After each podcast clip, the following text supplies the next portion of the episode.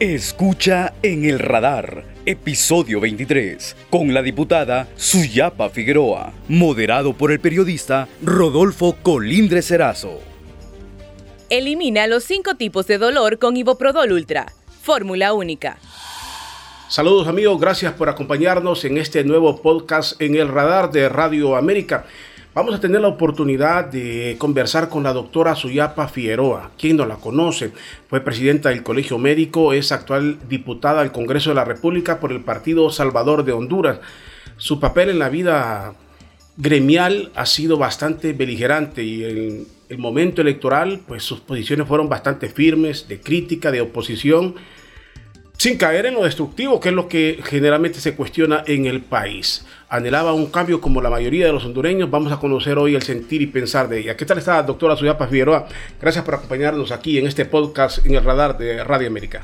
Muchísimas gracias, licenciado Colindres. Para mí es un honor. Muchísimas gracias a Radio América por esta oportunidad en este espacio que ha sido muy bien recibido. Eh, realmente eh, para mí es un honor eh, el estar acá y el poder participar en este espacio que ha tenido muy buen suceso. Eh, creo que todos estamos pendientes de los podcasts ahora eh, y, parece bastante interesante, así que gracias. Bueno, y gracias a usted por acompañarnos. Vamos a, la temática, doctora decía, su, la gente te la conoce porque ha tenido un papel beligerante, lo ha tenido en el Colegio Médico, lo tiene en el Congreso. Eh, ¿Cómo se siente? ¿Cómo, cómo se siente hoy, hoy en día? ¿Le hace falta el, escenario, hablemos de esto, ¿le falta, el escenario del colegio eh, médico o se siente bien en este momento en el escenario del Congreso? No, indudablemente, y esta es una cuestión eh, interesante, la verdad es que siento que se hacía más eh, desde el Colegio Médico de Honduras, creo que esa es una instancia más real más eh, limpia, eh, con un interés, eh, digamos, más definido en pro de la, de la, del pueblo hondureño. En el Congreso Nacional es una instancia política y ahí muchas veces siento que lo que menos les importa a quienes dirigen es justamente a la población. Y siendo sincera, pienso que de ahí he tomado más, más conciencia de lo importante de la participación de, las, eh, de la sociedad civil organizada en demanda de, la, de lo que verdaderamente le importa a la población. Porque dentro de los espacios políticos, primero está el interés partidario, Primero está el interés de determinados grupos y después, si es que acaso piensan en el pueblo, piensan en el pueblo. Y así son todas las instancias políticas. Doctora, así, eh, llevándolo a los términos más sencillos, aunque ya lo esté explicando bien claro, todo es negociable en el Congreso, a diferencia del Colegio Médico que las causas eran más firmes. Es correcto. Ahí usted tiene que pensar en ir a ver si les gusta a las demás personas y obviamente no les, no les parece en el colegio médico se es honesto. En el colegio médico se, tiene un compromiso bien determinado. Eh, usted llega ahí a hacer algo eh, y no tiene que andar negociando con nadie. Si le gusta lo que, le, lo que usted está diciendo, qué bueno. Y si no le gusta, también. Nadie le quita el micrófono en el colegio médico. Nadie le intenta eh, hacer todos los obstáculos que dentro de la política existen. Y la verdad es que creo que, que son, son dos espacios diferentes. Si hay que decir cuál me gusta más, obviamente me gustaba más eh, mi espacio en donde era más libre, eh, en donde podía ser más eh, independiente eh, y no ahora que tiene que estar viendo, incluso pedir autorización de alguna manera, no pronunciarse porque no se ha pronunciado el resto o no mostrar eh, su verdadero disentimiento de lo que está pensando el resto eh, de los compañeros por, por acciones totalmente políticas y yo creo que eso, eso no, me, no me parece. Ahora, yo le voy a decir, dentro del Partido Salvador de Honduras, Eh, yo, yo le voy a decir que su presidente, el ingeniero Salvador Narrala, es una persona que jamás en su vida, dentro del tiempo que yo he estado, él ha impuesto o ha dicho de esto no se diga, usted no puede expresar determinada situación, no. Eh, él ha sido muy, muy amplio y la verdad es que si vamos a decirlo, creo que él es una persona que a él no le importa y él lo ha dicho. A mí no me importa si me quitan el partido. Yo voy a seguir por esta línea y por ahí se va. Jamás lo he visto que cambie de posición, jamás con respecto a eso. Con respecto a lo que verdaderamente le importa a la población. Y eso me gusta, eso debo alabarlo del presidente del partido. Y eh, eh, creo que eso sí es importante. Bueno, antes de que sigamos con el tema del Congreso, le pregunto, porque está en el Congreso, las cosas han cambiado mucho, pero usted anhelaba un cambio. Se sumó a eso, el fuera esas posiciones fueron bastante sólidas, fuertes, pegaron en algún momento y luego salió el hecho de primera mujer presidente. Las mujeres son diferentes. ¿Se siente ese cambio, doctora? ¿Lo siente usted o no? Honestamente no. Honestamente eh, yo le voy a decir que si bien es cierto, todos eh, estábamos ansiosos eh, de que ese gobierno corrupto, que para empezar no era democrático, no respetaba la constitución y no respetaba los principios de respeto al Estado de Derecho, el gobierno de Juan Orlando Hernández era un gobierno ilegítimo, era un gobierno altamente corrupto y yo creo que todos los hondureños nos identificamos con el sentimiento de que él tenía que salir del poder. Máxime cuando eh, se miraba como imposible que Juan Orlando saliera del poder. Pero la unidad, la alianza, la unidad de propósitos hizo que Juan Orlando Hernández dejara el poder, a pesar de que se miraba como imposible, porque se hablaba de fraude, se hablaba de muchas situaciones que era difícil superarlas, pero lo hizo la unidad, lo hizo la alianza. Todos teníamos esa, esa, esa esperanza de cambio. Sin embargo, yo debo decir que en salud nada ha cambiado. En salud estamos igual o peor que como estábamos con Juan Orlando Hernández. Y lo más duro de todo esto es que los compañeros que, con quienes salíamos a pedir que hubiera medicinas en el Seguro Social, a pedir que hubiera respeto a los procedimientos de transparencia, a pedir que realmente se le garantizara el derecho humano a la salud de la población, dirigen las instituciones y ahora niegan esos derechos a la población hondureña. Cambiaron totalmente de discurso y ahora están en la misma situación o peor que como estuvo el gobierno anterior. Tenemos un decreto de emergencia que les autorizaba las compras, que no son esos decretos de, eh, de emergencia, no son transparentes.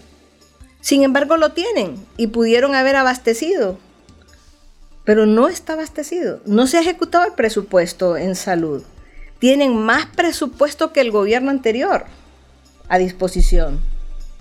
Pero los resultados son iguales o peores que el gobierno anterior. ¿De qué es lo que está faltando aquí? Ah, y lo, y lo, y lo más duro de esto, tienen mayor intolerancia que el gobierno anterior. Porque con el gobierno anterior usted no tenía un colectivo del Partido Nacional que estuviera en entrada viendo a ver si usted opinaba o no de acuerdo al gobierno o, usted tuvo eh, acciones de amenaza como las tiene ahora mismo.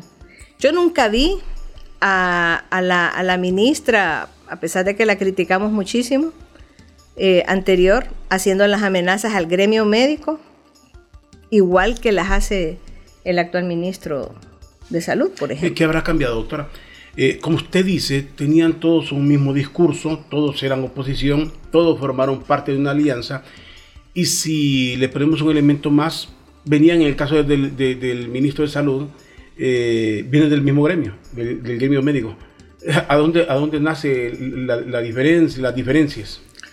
Bueno, yo pienso que el problema es que una cosa es tener un cargo y otra cosa es ejercer la autoridad que el cargo le, produce, le proporciona.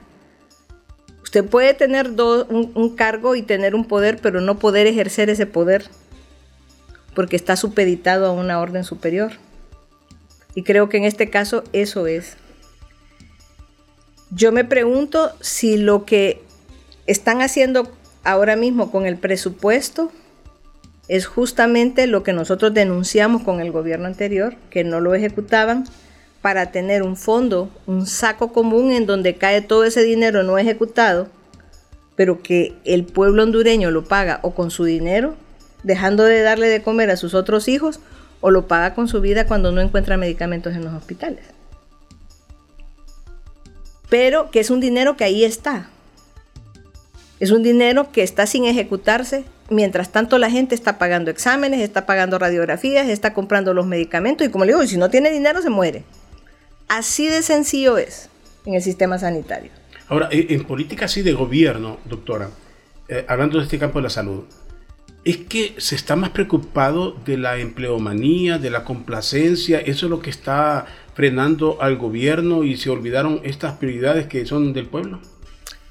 Sí. Porque hay mucho, mucha presión de colectivos por, por empleo más que por salud. Pero ¿quiénes dirigen los colectivos?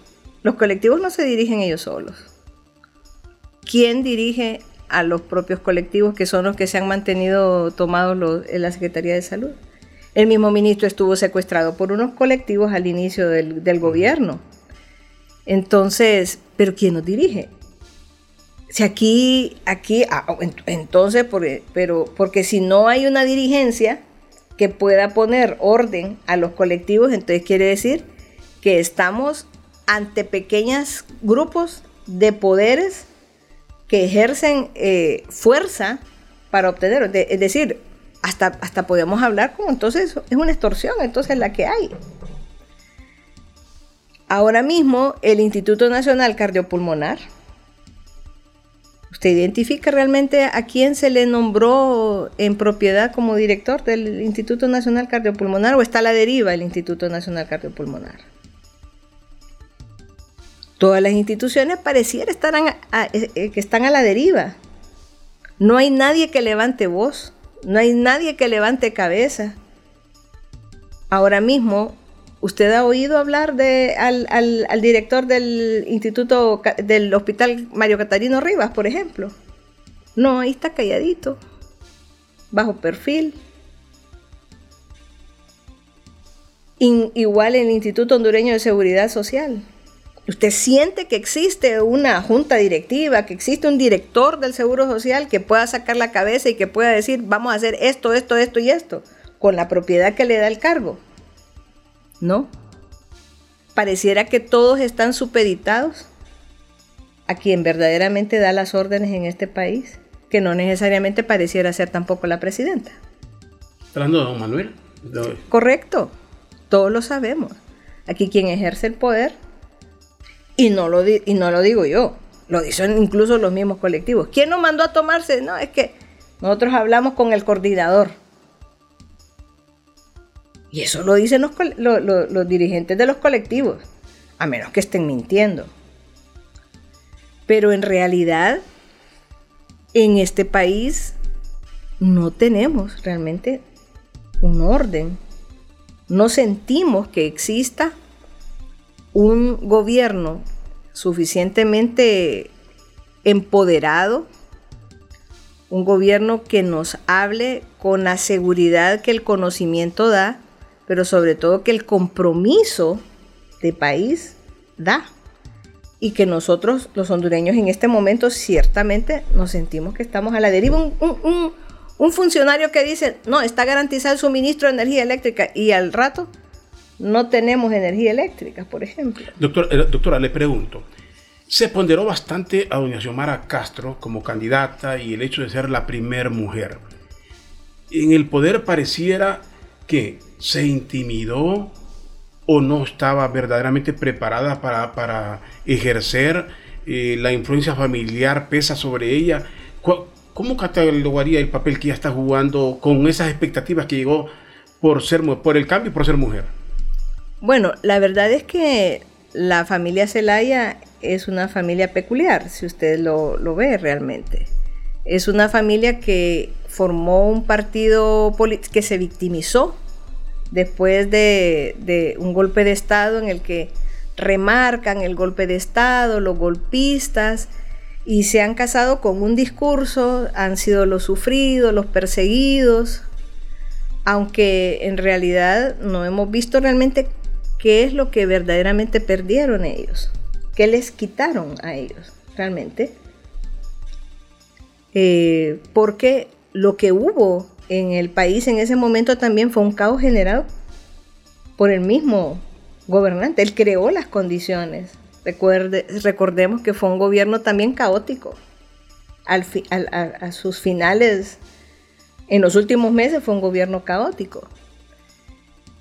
Y, fue un gobierno que repitió muchísimo lo del golpe de Estado, pero ahorita mismo tienen funcionarios que tienen incluso pósters en donde decían fuera que querían que Mel saliera del poder, pues.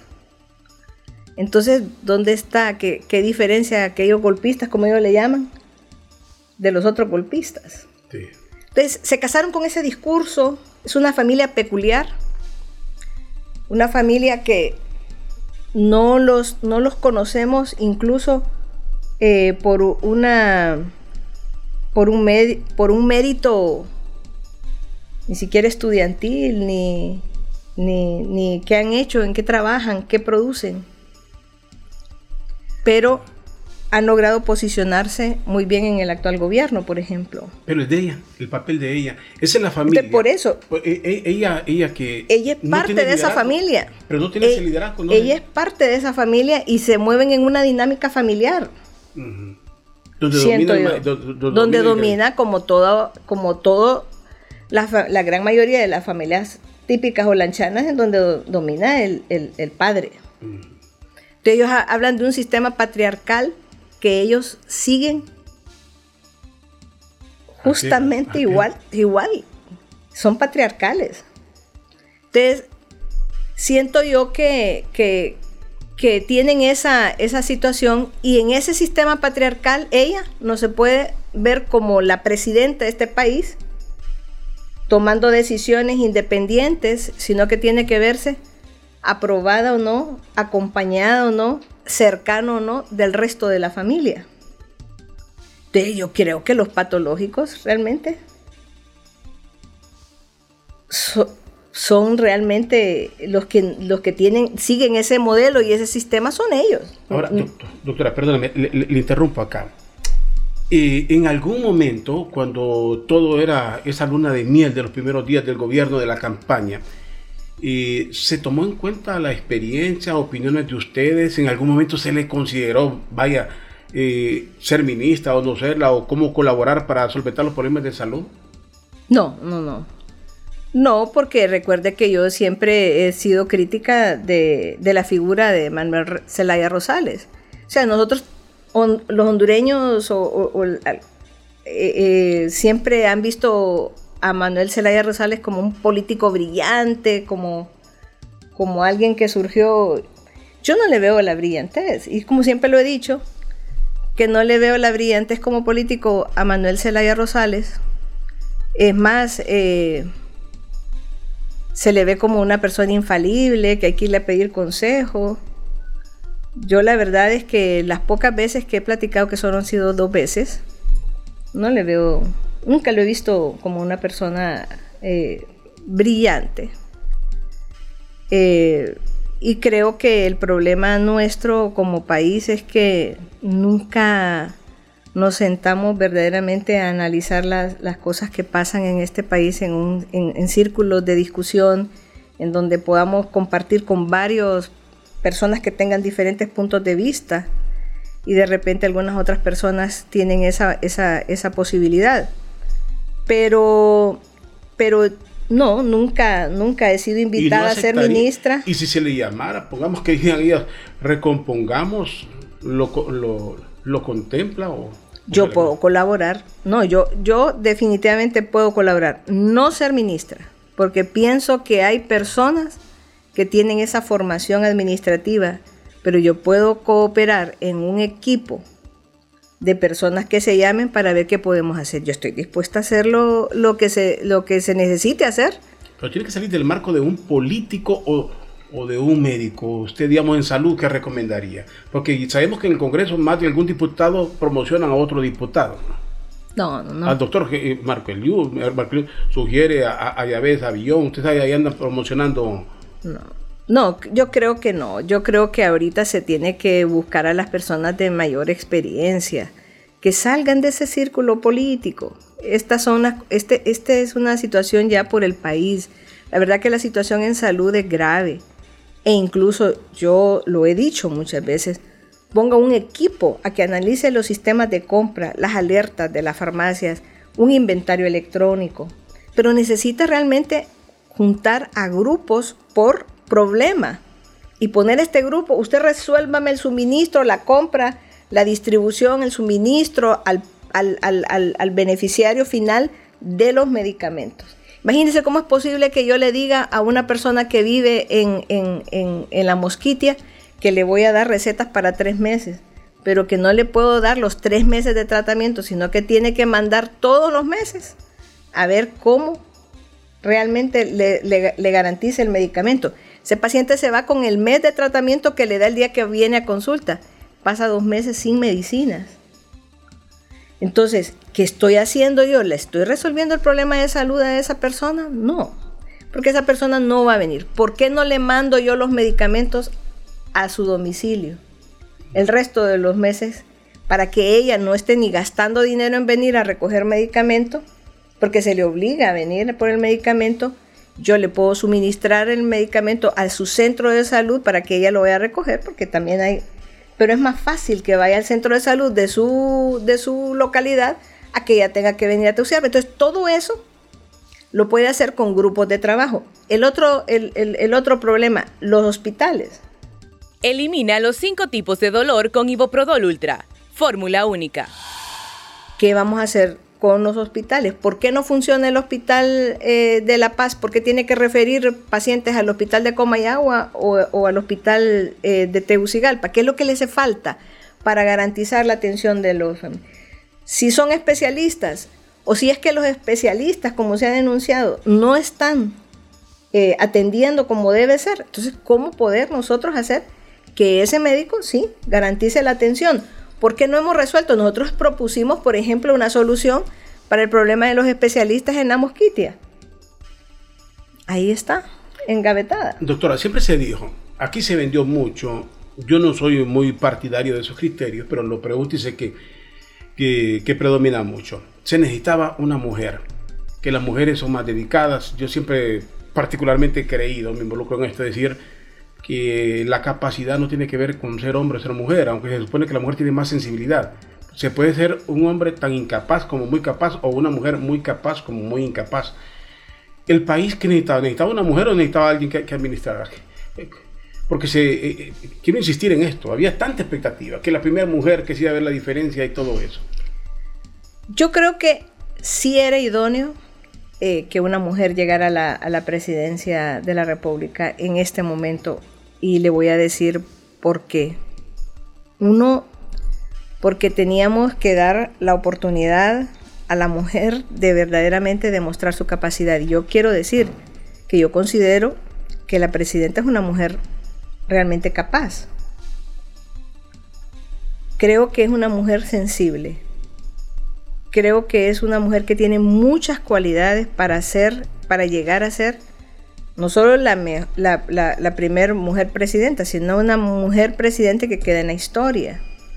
Desafortunadamente, vuelvo nuevamente, esa figura, yo, yo voy a tal vez hacer, yo incluso se lo dije una vez que tuvimos la oportunidad, antes de que ella, cuando estaba en la campaña, y le dije que lo primero que tenía que hacer es poner una distancia entre ella y su, y su esposo que había sido el, un que era un expresidente.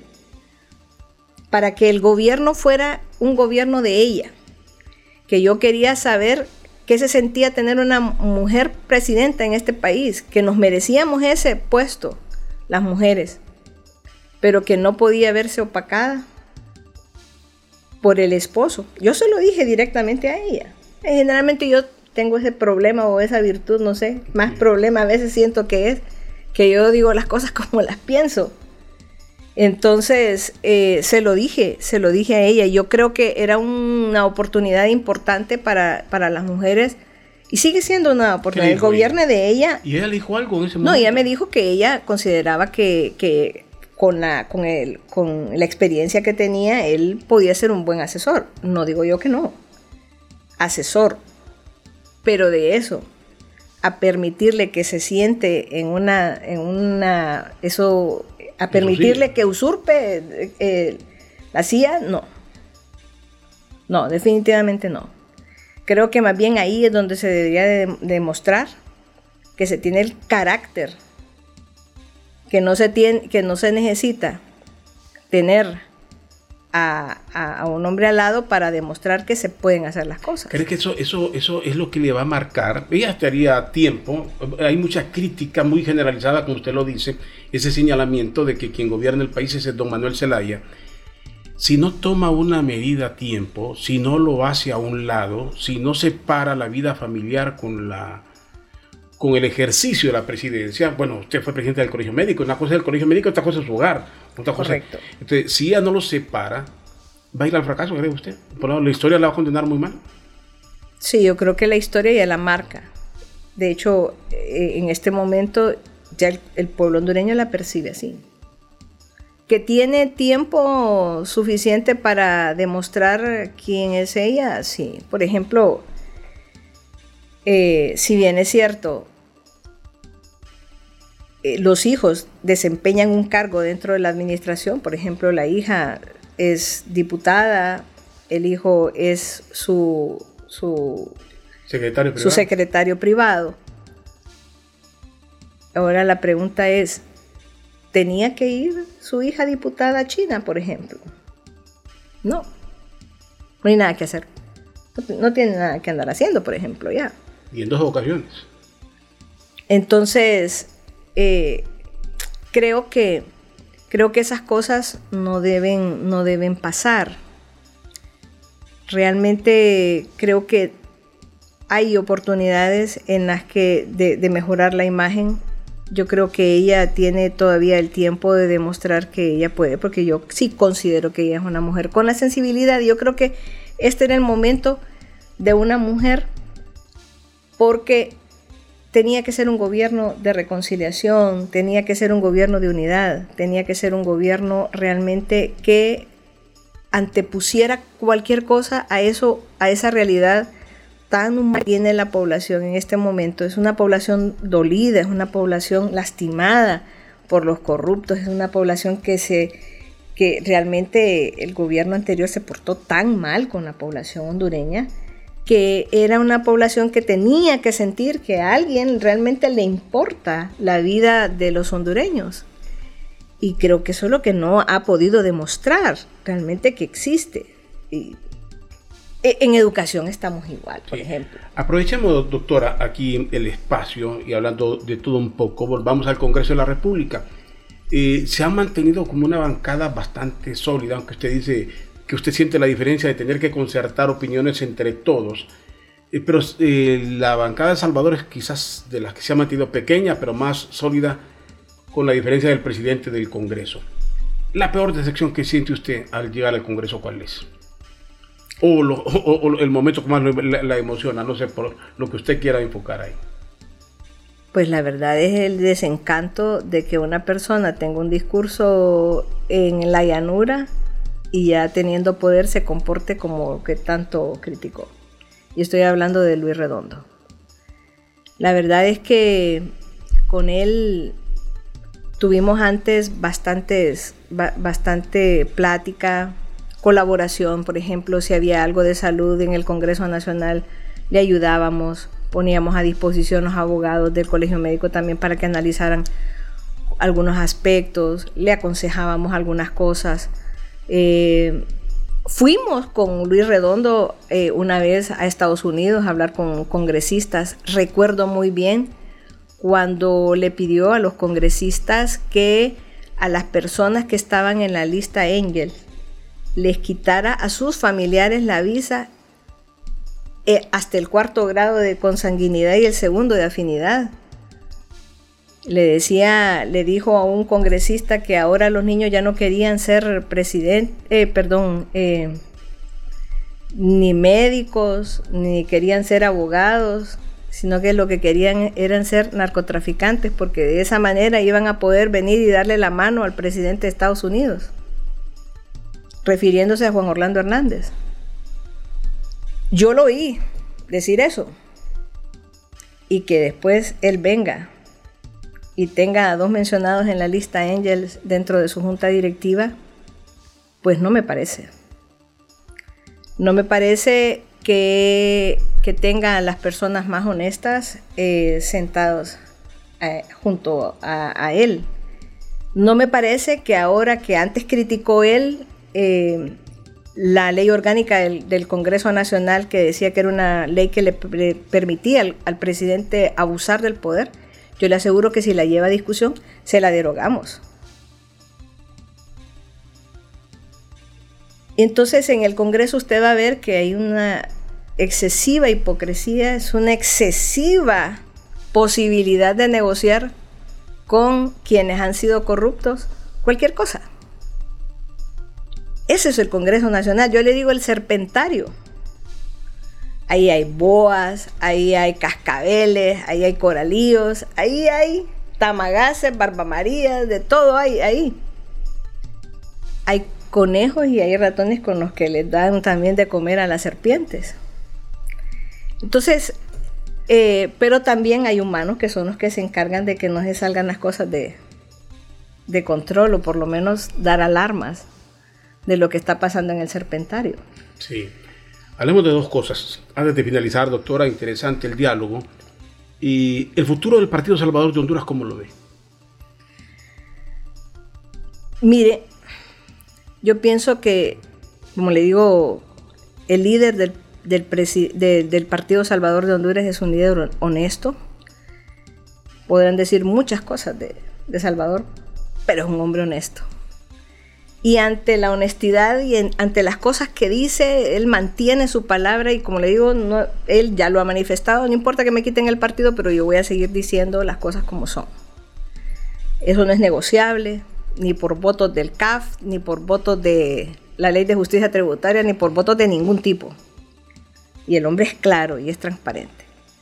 Entonces, teniendo un liderazgo honesto, entonces uno esperaría que el futuro sea esperanzador para un partido que crezca y que verdaderamente llegue a ser eh, una fuerza verdaderamente auténtica y, sin embargo eh, hay algunos otros elementos. Usted ya ve amenazas a lo interno del partido. Eh, ¿Por qué? Porque hay otra parte del partido que tiene un maridazgo con el partido en el poder, con el Partido Libertad y Refundación. ¿Por qué esas personas quieren que el partido les ayude también, de alguna manera, a obtener las cosas? Ya esas ya son cosas personales. O sea, pero está en peligro entonces el Partido Salvador de Honduras. Yo creo que sí, siempre hay un peligro. Salvador lo, ha... Y lo van a debilitar, lo van a dividir, aunque se han mantenido más... Eh, Ahí sí, Sí, definitivamente. Hay toda una intención de debilitar el Partido Salvador de Honduras. Y, yo lo he dicho, bueno, yo no puedo porque recuerde que yo, y lo he dicho siempre, yo soy del Partido Liberal. Yo siempre lo he dicho y yo entré en el Partido Salvador de Honduras en una alianza. Y eso el partido lo tiene claro, Salvador lo tiene claro. Al igual que Maribel Espinosa, ella lo ha dicho, ella es liberal. ¿Usted se ve en el futuro en el Partido Liberal o el Partido Salvador de Honduras?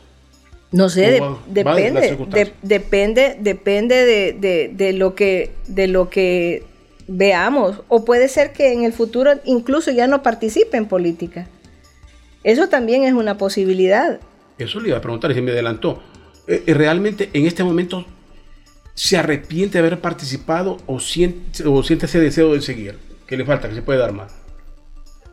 Un poco decepcionada de, de, lo que usted puede hacer desde esos escenarios. Yo, como le digo, sigo sosteniendo que la sociedad civil puede ser más incisiva, puede ser más determinante. Las organizaciones de, de sociedad civil pueden tener mayor impacto. ¿Por qué? Porque yo ya, yo como persona, eh, tengo mi profesión, tengo mi hija, ella le va muy bien. Lo que usted anhela es que realmente el país cambie. Entonces, en esos anhelos de cambio, si usted ve el actuar en la política, ellos no tienen un anhelo de cambio. Y eso le puedo decir, en ningún partido político lo he visto, a menos que usted siempre agarre un grupo de personas que verdaderamente compartan esa visión con usted, que las encuentra más fácil dentro de la sociedad civil que los grupos políticos. Pero deben existir dentro de los, de los grupos políticos también personas que estén decididas y que estén comprometidas con el cambio. Porque cuando usted le, le van a proponer una, un puesto en política, nunca le hablan de lo que vamos a hacer por el país. Le hablan siempre de cómo vamos a tomar el poder, pero nunca qué vamos a hacer por el país. En cambio, en la sociedad civil siempre se habla primero de qué es lo que queremos cambiar y no necesariamente desde el poder. Ok, me deja con una duda antes de finalizar, doctora. Eh, una dice, dependerá. Hay muchas circunstancias para saber eh, su continuidad o no en la política o dentro de los partidos. La, enfatiza usted en Partido Liberal, es liberal. ¿Existe la posibilidad de volver al Partido Liberal eh, con militancia o la miro entusiasta también más por el lado de la sociedad civil? ¿Cuál es el, escenario que más mira usted cercano? No, la verdad que no he tomado una decisión eh, firme con respecto a eso. Eh, si yo encuentro un grupo de personas dentro de un determinado partido obviamente dentro de, lo, de, la línea de pensamiento que yo tengo. Jamás sería nacionalista yo. Eso sí, lo tengo claro. Por las políticas, por las personas. Le pregunto eso porque generalmente ensuciamos, ustedes que todos los partidos tienen su lado oscuro, su lado acá. ¿El Partido Nacional quedó condenado? ¿Lo condenaron esas personas o, no rescata nada de, ese instituto? No, no, no. Yo creo que más bien eh, yo soy de las que pienso que las instituciones políticas deben fortalecerse. Jamás se debe eh, pensar en destruir instituciones políticas. Ellos tienen un pensamiento que respeto, no lo comparto. Pero dentro del Partido Nacional, indudablemente hay personas honestas, hay personas buenas. Y habrá personas que yo conozco varias personas dentro del Partido Nacional. Lo que pasa es que sus ideas no son mis ideas y obviamente es un partido que lo destruyó la corrupción. Es un partido alta que ha participado en, una corrupción terrible, tremenda, histórica. Y, perdón, y finalizamos aquí, doctora. Esa es la imagen del Partido Nacional, pero el Partido Libre se está desgastando bastante en el poder. ¿Cuál es la imagen que se tiene este, del Partido Libre? Yo pienso que el Partido Libre perdió ya eh, su, liderazgo y su capacidad de convocatoria. Eh, su líder, Creo que, que cada día entra en mayores conflictos y obviamente el estar en el poder y haberlo hecho de la manera tan errática como lo ha, lo ha hecho, eso hace que eh, en este momento esté debilitado. Yo sí lo veo como un partido muy, pero muy debilitado, pero que pudiera ser que en estos últimos años, recuerde que el gobierno de Manuel Zelaya cambió en los últimos dos años. No era lo mismo el primer gobierno cuando él entró. Recuerden, y yo creo que los maestros lo recuerdan muy bien, las palizas más grandes que recibió el, gremio magisterial fue en el gobierno, en los primeros dos años del gobierno de Manuel Zelaya. Sino que le diga Wincho, realmente el actual viceministro de Educación, de quién recibió la paliza, más grande. Entonces fue del gobierno de Manuel Zelaya. pero después cambió su discurso. Entonces, como usted ve, para los políticos el cambiar el discurso es una práctica simple y llanamente para poderse mantener en el poder y ellos van a buscar mantenerse en el poder, a costa de lo que sea, pienso yo. Sí, doctora. Bueno, la dejo para que se despida y con dos mensajes. Si tiene algún mensaje que darle al pueblo hondureño y otro a la señora presidenta del país, ¿qué le diría? Bueno, al pueblo hondureño yo le, le puedo decir que hay que tener esperanzas, que hay que fortalecer a la sociedad civil para para poder exigirle al gobierno las cosas que verdaderamente le importan a la población. La lucha contra la corrupción pasa porque venga la Sisi y ese debería ser nuevamente un movimiento ciudadano. A los demás grupos que velan por los derechos fundamentales a la salud y la educación. Creo que hacia ahí la sociedad civil debe moverse y debe exigir, debe organizarse nuevamente. Y debe exigir porque el gobierno no lo va a hacer si no se le exige. Y a la presidenta es que seguimos teniendo nosotros, las mujeres de este país, tenemos, seguimos teniendo fe en que ella era la correcta, que ella era la persona indicada para gobernar este país, que no nos defraude y que termine el mandato de ella como nosotros le esperamos, con una mujer capaz de convocar incluso a la oposición para formar un gobierno de unidad, para poder fortalecer los temas que a Honduras verdaderamente le importa, que abandone el tema ideológico. Este país no es socialista, ya lo dice la constitución. Este país es democrático, es republicano, es representativo, no es socialista. Para hacerlo socialista tendría que cambiar la constitución y como dijo el mismo coordinador del partido, no hay ambiente. Gracias, doctora. Muy amable. La doctora Suyapa Figueroa, expresidenta del Colegio Médico, actual diputada del Congreso de la República por el Partido Salvador de Honduras, nos acompañó aquí en este podcast en el radar de Radio América. Gracias a todos ustedes por acompañarnos. Elimina los cinco tipos de dolor con Iboprodol Ultra. Fórmula única.